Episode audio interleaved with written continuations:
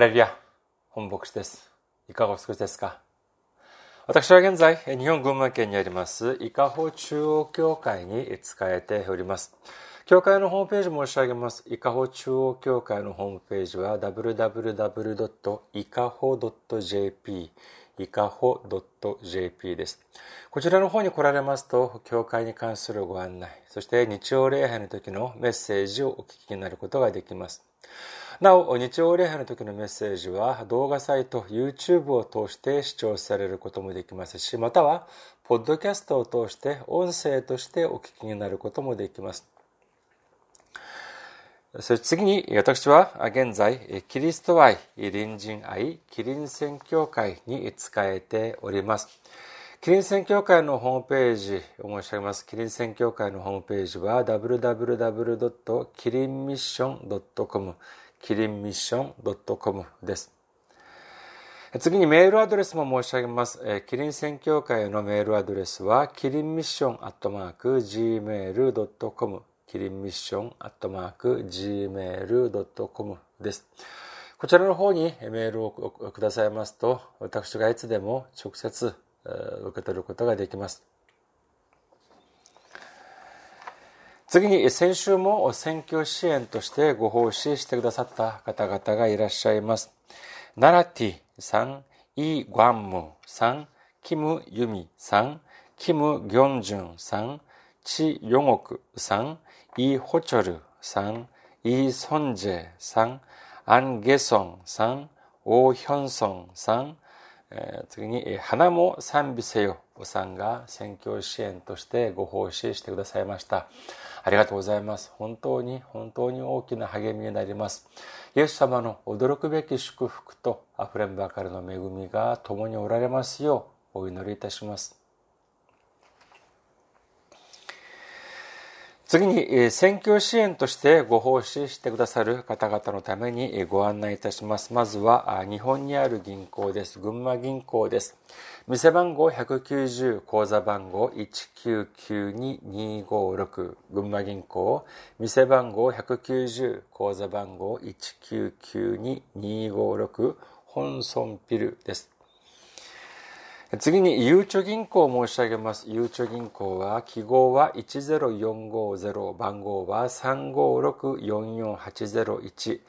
天番、店の番号は048です。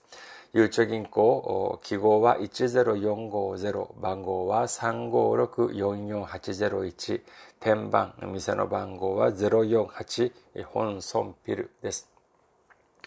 次に韓国にいらっしゃる方々のためにご案内いたします。これは韓国にある銀行です。警備国民銀行口座番号07921-0736-251警備国民銀行口座番号07921-0736-251本村ピルです。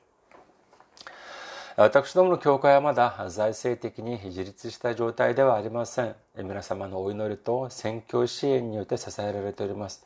皆様のたくさんのお祈り、ご関心、ご参加、ご奉仕、お待ちしております。それでは今日の御言葉見てみます。今日の御言葉はローマ人への手紙14章22節と23節の御言葉です。ローマ人への手紙14章22節から23節までの御言葉お読みいたします。あなたが持っている信仰は神の見前で自分の信仰として持っていなさい。自分が良いと認めていることで自分自身を裁かない人は幸いです。しかし、疑いを抱く人が食べるなら罪ありとされます。なぜなら、それは信仰から出ていないからです。信仰から出ていないことは皆罪です。アメン。ハレルヤ。主を愛する方は、アメンと告白告白しましょう。アメン。今日は皆様と一緒にローマ人の手紙公開137回目の時間といたしまして信仰聖書実践の法則というテーマで恵みを分かち合いたいと思います。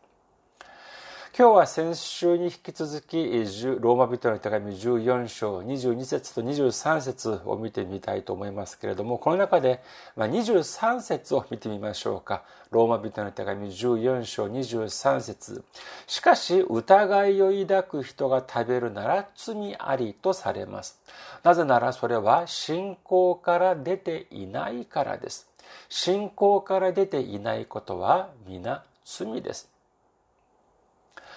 ここで疑いを抱く人が食べるならというふうに書いてありますけれども、この疑いを抱く人というのは誰か、どういう人かというと、これは信仰がないままで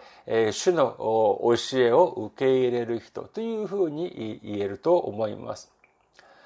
例えば、学校でですね、学校で先生が何かについて教えてくださいます。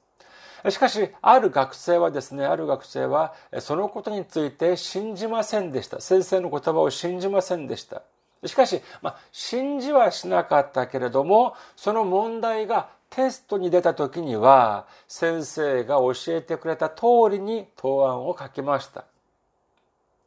すると、点数をもらうことができるでしょうか？できないでしょうか？もちろんこれは点数をもらうことができるでしょう。だってその学生が、あの中で何を、自分が何を考えているかまでは先生が知る由もないからであります。しかし、主の教えに関してはどうかというと、単に主の教えを覚えている、そういうことだけでは足りません。ここには必ず信仰、信じることというのが必ず必要となってくるわけであります。そしてですね、先週見ていましたけれども、信仰の反対語は、対義語は、不信、信じないということでありましたけれども、それは疑いと同じ意味を持つというふうに先週申し上げました。ですから、信仰なしに、その疑いを持っている状態で教えを受けるのであれば、これは罪ありということであります。さあ、この御言葉を私たちはどういうふうに理解しなければならないのでありましょうか。ここには、信仰と聖書と実践の法則を私たちが理解して初めて正しく受け入れることができます。これは聖書的にも明らかにされております。まず、イエス様は蘇られた時に弟子たちに何を始めて、一番初めされましたか？イエス様が蘇った後、弟子たちにされたこと。これは何かというと、見せてあげたということなのであります。ヨハネの福音書20章19節から20節その日、すなわち週の初めの日の夕方、弟子たちがいたところではユダヤ人を恐れて戸が戸に鍵がかけられていた。すると、イエスが来て彼らの真ん中に立ち、こう言われた。平安があなた方にあるように。こう言って、イエスは手と脇腹を彼らに示された。弟子たちは主を見て喜んだ。というふうに書かれております。ルカの福音書も見てみましょうか。ルカの福音書20章36節から43節を見てみましょう。ルカの福音書24章36節から43節これらのことを話しているとイエスご自身が彼らの真ん中に立ち平安があなた方にあるようにと言われた。彼らは怯えて震え上がり幽霊を見ているのだと思った。そこでイエスは言われた。なぜ取り乱しているのですか？どうして心に疑いを抱くのですか？私の手や私の足を見なさい。まさしく私です。私に触ってよく見なさい。幽霊なら肉や骨はありません。見てわかるように私にはあります。こう言ってイエスは彼らに手と足を見せられた。彼らが喜びのあまりまだ信じられず不思議がっていたのでイエスは、ここに何か食べ物がありますかと言われた。そこで焼いた魚を一切れ差し出すと、イエスはそれを取って彼らの前で召し上がった。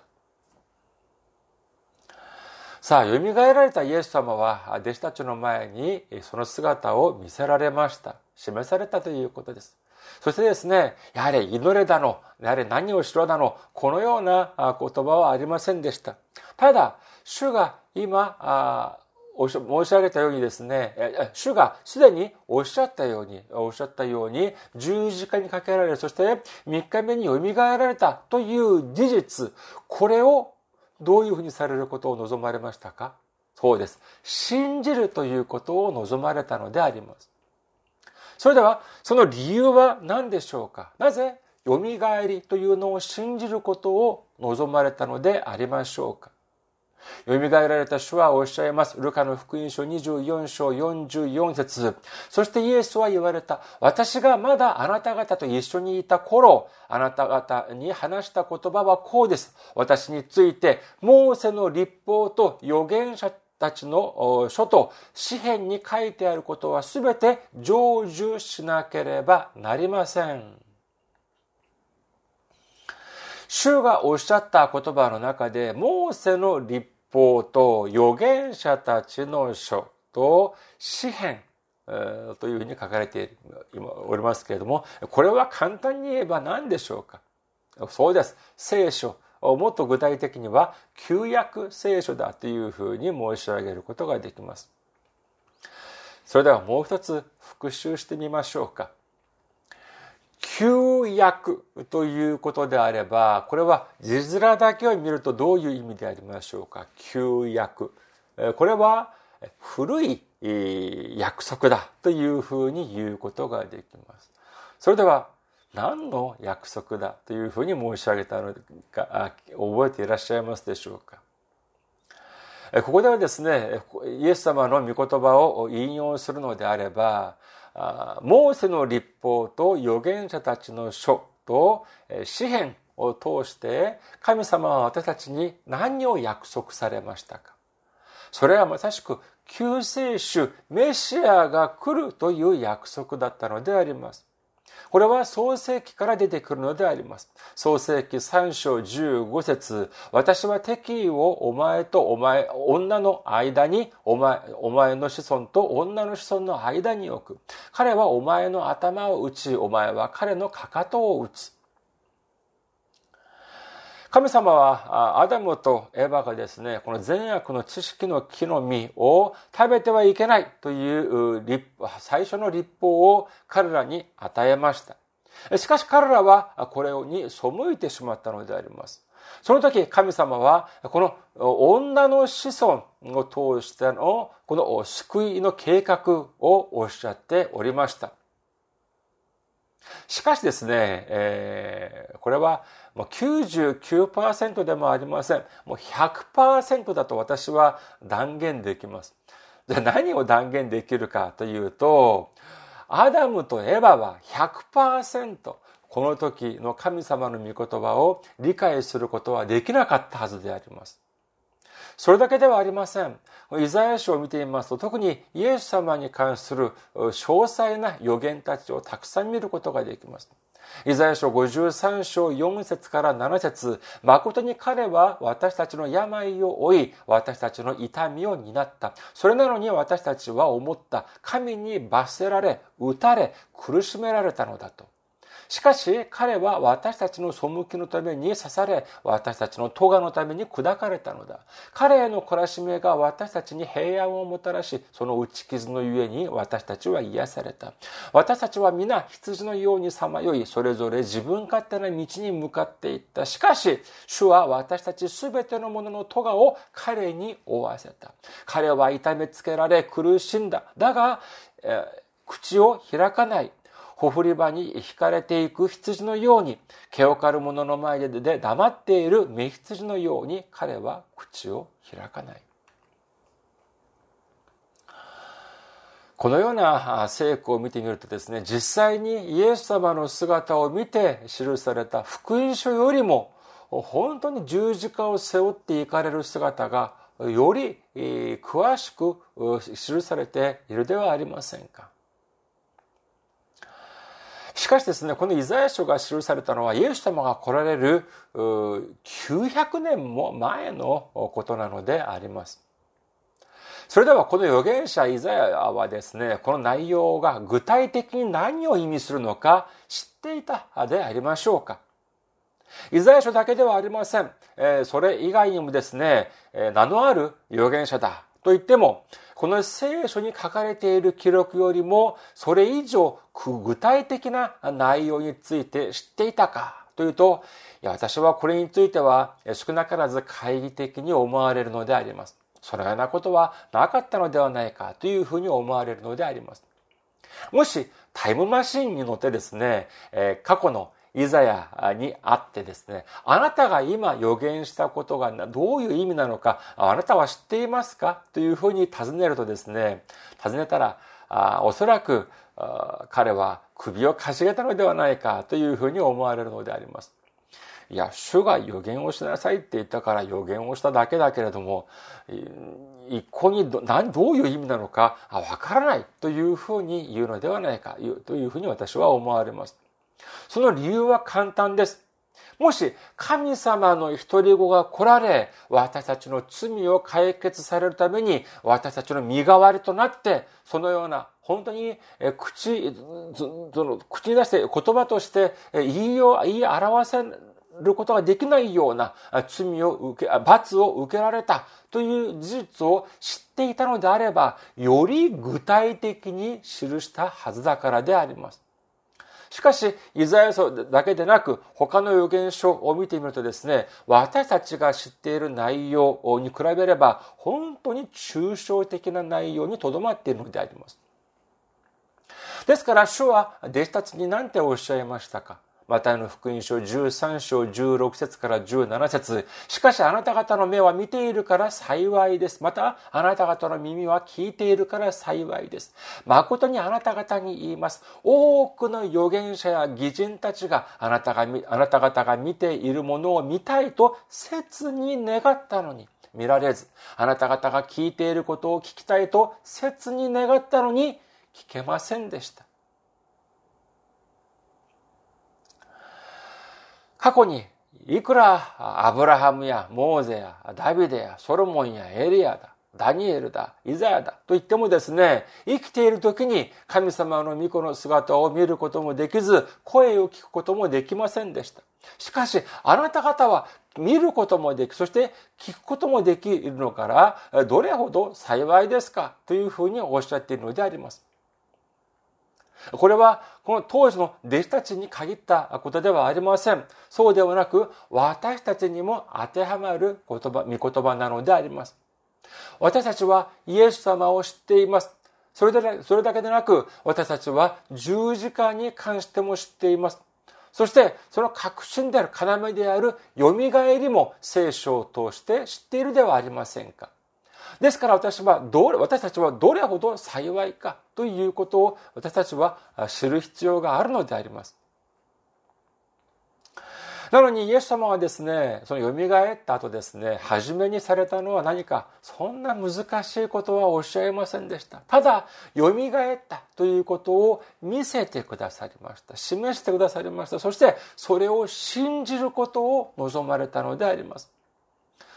そして次何をされましたか？何か食べるものはないか？と言ってですね、焼いた魚を一緒に召し上がったということなのであります。今の教会も同じではありませんか？新しく教会、教会に来たですね、兄弟姉妹たちにですね、やれ、難しいことを教える必要は どこにあるでしょうか？もう来てくれるだけでも 感謝であります。ただ、一緒に礼拝を捧げて、そして一緒に食事をして、それから始める、始まるという、始めるものが始めるということが大事ではないでしょうか。そして最も重要であるイエス様の十字架と蘇りに関するその信仰というのを植えてあげればそれで十分なのであります。しかし、それだけで終わってしまっては、これはなりません。主は次に何をされましたか？ルカの福音書24章45節から48節それからイエスは聖書を悟らせるために彼らの心を開いてこう言われた。次のように書いてあります。キリストは苦しみを受け3日目に死人の中から蘇り、その名によって罪の許しを得させる悔い改めがあらゆる国の人々に述べ伝えられる。エルサレムから開始して、あなた方はこれらのことの証人となります。さあ、主は、これか、彼らに、え、聖書について話し始められます。つまり、信仰が植えられた彼らにとって次に必要なものは何かというと、聖書の御言葉だったのであります。主は、物の弾みで偶然来られたのではなく、アダムとエヴァの堕落以降、神様からずっと絶え間なく予言されてきて、そしてその結果来られたということを何を通してですか？そうです。聖書を通して私たちは理解しなければならないということなのであります。そして主は最後にどうされましたか？マルコの福音書16章15節それからイエスは彼らに言われた全世界に出て行き、すべての作られたものに福音を述べ伝えなさいというふうにおっしゃいました。主は最後に全世界に出て行き、そして、すべての作られたものに福音を述べ伝えなさいというふうにおっしゃったのであります。このように主は最後に実践を命令されて、その後天に昇られていったということを信じる皆様であることをお祈りいたします。しかしこの聖書と、そして行いの実践のためにはですね、それ以前に何が必要かというと、信仰が必ず必要になってくるのであります。信仰なしに聖書を読んだり、ましてや、実践をするというふうなこともたまに見受けられますけれども、こういうふうになってしまっては罪を犯すしかありません。例えばですね、信仰なしに聖書を見るというと、どういうことが起こるのかというと、1から10までもう最初から最後まで上げ足を取ります。言いがかりをつけてしまうのであります。これはこれだから聖書は辻褄が合わない。あれはあれだから、えー、聖書は作り話だ。こういうふうに言いながらですね、もうどこがどういうふうに合わないとか、これをもういちいち、まあ、ご苦労なことでありますけれどもですね、これをいちいち整理した文も読んだことがあります。このようなことを見るとですね、本当に残念でなりません。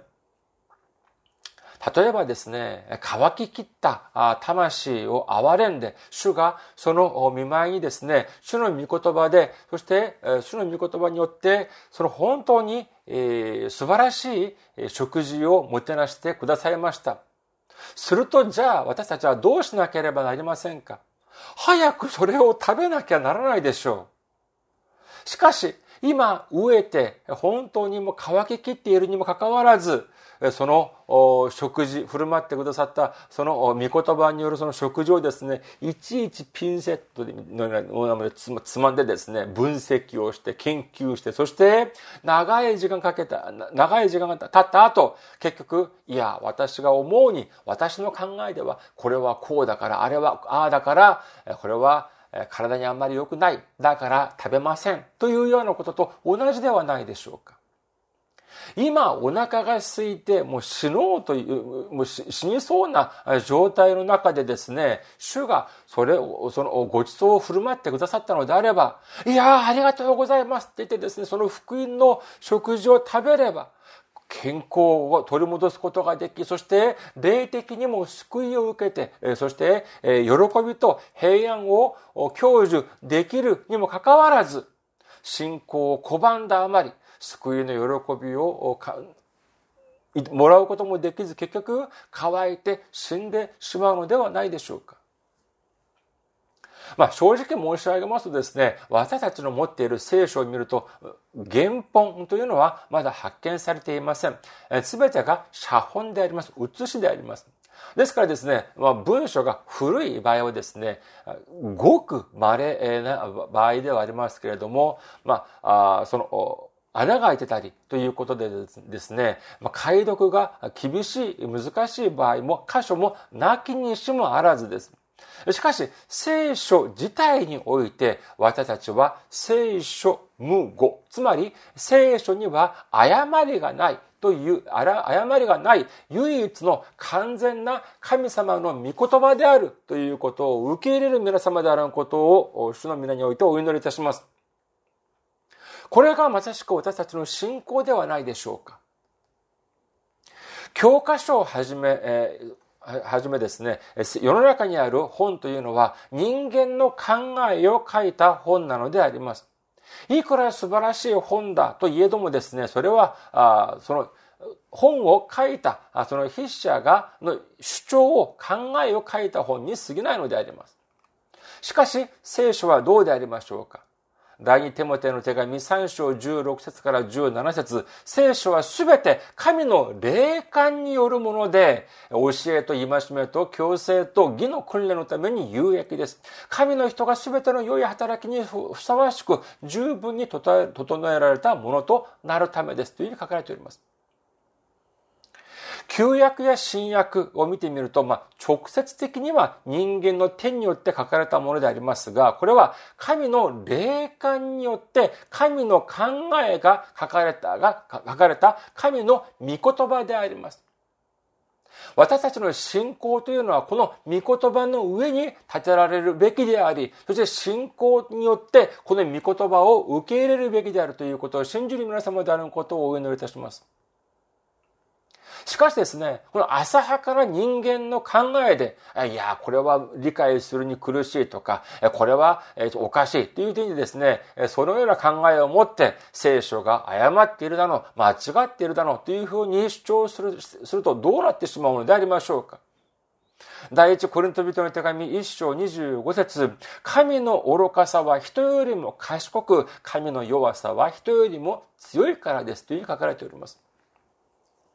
いくら人間が賢いといえども、神様をより賢い人は誰もいません。にもかかわらず、自分が本何節か読んだっていうぐらいでですね、聖書において、あれは間違っている、これはおかしいというのであれば、どういうふうになってしまうのでありましょうか。それを、それくらい指摘するのであれば、少なくとも聖書をかなり几帳面に読んだというふうに見えますけれども、信仰なしに聖書を読んでしまうと、聖書を批判したり、そして聖書に書かれているその神様を批判することになるということでありますから、これが罪でなくて何でありましょうか？そして、次にですね、信仰もない、聖書もわからない、にもかかわらず、その状態で実践をしてしまうというふうになると、どういうふうになってしまうのでありましょうか。そういう人たちがどこに出てくるのか、聖書に出てくるのであります。使徒の働き19章を見てみるとですね、次のような場面が出てきます。まずは、使徒の働き19章11節から14節までまず見てみることにいたしましょうか。使徒の働き19章11節から14節神はパウロの手によって驚くべき力、力ある技を行われた。彼が身につけていた手ぬぐいや前掛けを持っていて病人たちに当てると病気が去り悪霊も出ていくほどであった。ところがユダヤ人の巡回祈祷師のうちの何人かが悪霊に疲れている人たちに向かって試しに主イエスの名を唱え、パウロの述べ伝えているイエスによってお前たちに命じると言ってみた。このようなことをしていたのはユダヤ人の祭司長スケワという7人のスケワという人の7人の息子たちであったというふうに書かれております。これを見てみるとですね、首都パウロはですね、神様の道からによって驚くべきことをしていました。これを見ていた、この巡回祈祷師、ユダヤ人の巡回祈祷師たちもですね、自分もやってみようというふうに思い立ったのであります。ここで巡回祈祷師というふうになっていますけれども、これは明らかにこれは立法的な存在ではありません。これは、まあそうですね、えー、あえて言うと、占い師や霊媒師みたいな存在だというふうに言えるのであります。まあ、自分たちはですね、ですから、まあ、その霊に関する、そのことをなりわいとしていますから、自分たちも少し自信があったのではないかというふうに思われます。何かというと、霊を扱うことによって自信があったかのように思われます。ですから、パウロもですね、あんなすごいことやっているんだから、じゃあ、俺たちもじゃあやってみようか。俺たちもやって、そして驚くべきことをやって、そして人々から認められたら、あ、これは素晴らしいことじゃないか、というふうに思ったのであります。じゃあ、どのようなこと、じゃあ誰がこのようなことをしたのかというと、14節に出てきます。それは、最主張スケワという人の7人の息子たちだというふうに書かれているのであります。今、パウロはですね、伝道旅行の最中であります。真っ只中であったのであります。ですから、ここは違法の地であったにもかかわらず、なぜそこにユダヤの、ユダヤ人の、そしてそれも、最主張の息子たちがそこにいて、そしてそこで、なんで、えその、まあ、その、まじないし、まがいなことをしていたのかについてはですね、まあ、神学者たちの間でもいろいろ意見がありますけれども、何はともあれ明らかなのは、彼らはイエス様に関する信仰はなかったということなのであります。そしてそれだけでなく、最主張の息子たちだというふうに書かれていますけれども、彼らは聖書に関する知識もありませんでした。どうしてかというとですね、その旧約聖書を見てみますと、そのようなまじないしまがいのことをするというのは、立法で禁じていたのであります。レビキ19章26節の後半、まじないをしてはならない、占いをしてはならない、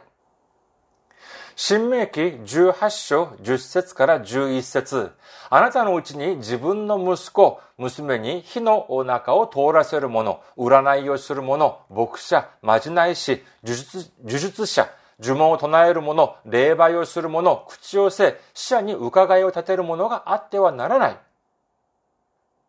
にもかかわらず、こういうふうに書かれているにもかかわらず、そのようなことをしていっていたということは、イエス様に関する信仰はもちろんのこと、いくら最主張の息子たちであったとしても、聖書の御言葉も、え、全く知らなかった。聖書の御言葉に関する知識もなかったというふうに言えるのであります。信仰もなく、聖書も知らないままで、彼らは試しにということでありますから、これは自分の好奇心でということなのであります。自分の好奇心で何をしたのかということを、これは行いを、実践をしてみたということなのであります。その結果どうなったのでありましょうか人の働き19章15節から16節を見てみましょうか。人の働き19章15節から16節すると、悪霊が彼らに答えた。イエスのことは知っているし、パウロのこともよく知っている。しかし、お前たちは何者だそして悪霊に疲れている人が彼らに飛びかかり、皆を押さえつけ、打ち負かしたので、彼らは裸にされ、傷を負ってその家から逃げ出した。というふうに書かれております。彼らはですね、彼らは悪霊に対してイエス様、パウロが伝えているイエス様の名によってですね、命じたんです。するとですね、悪霊が何て言ったのかというと、俺がイエスも知っているし、パウロも知ってるけど、じゃあお前は知らない。お前は一体何者だ何者なんで、お前は私に命令をするんだというふうにですね、言って、そして彼らに飛びかかったわけであります。それ結局、彼らはそれに打ち勝つことができずにですね、もう自分が着ている服もみんな脱いでしまって、そして傷を負って、えー、恥をかいたという、逃げ出したというふうに聖書には書かれているのであります。それだけではありません。イエス様はすでにこのようなことについておっしゃったのであります。またの福音書7章22節から23節その日には多くの者が私に言うでしょう。主よ、主よ、私たちはあなたの名によって予言し、あなたの名によって悪霊を追い出し、あなたの名によって多くの奇跡を行ったではありませんか。しかし私はその時彼らにはっきりと言います。私はお前たちを全く知らない不法を行う者たち、私た私から離れて行け。イエス様はおっしゃいます。いくら私の名前で、名で驚くことを、驚くべきことを行ったとしても、あなたが本当の信仰もなし、そして御言葉、聖書も知らないままで実践だけをしたのであれば、あなたは私とは何の関わりもない人だ。あなたは不法を行うものだ。私から離れて行け。というふうにおっしゃるということなのであります。その理由は何でしょうか？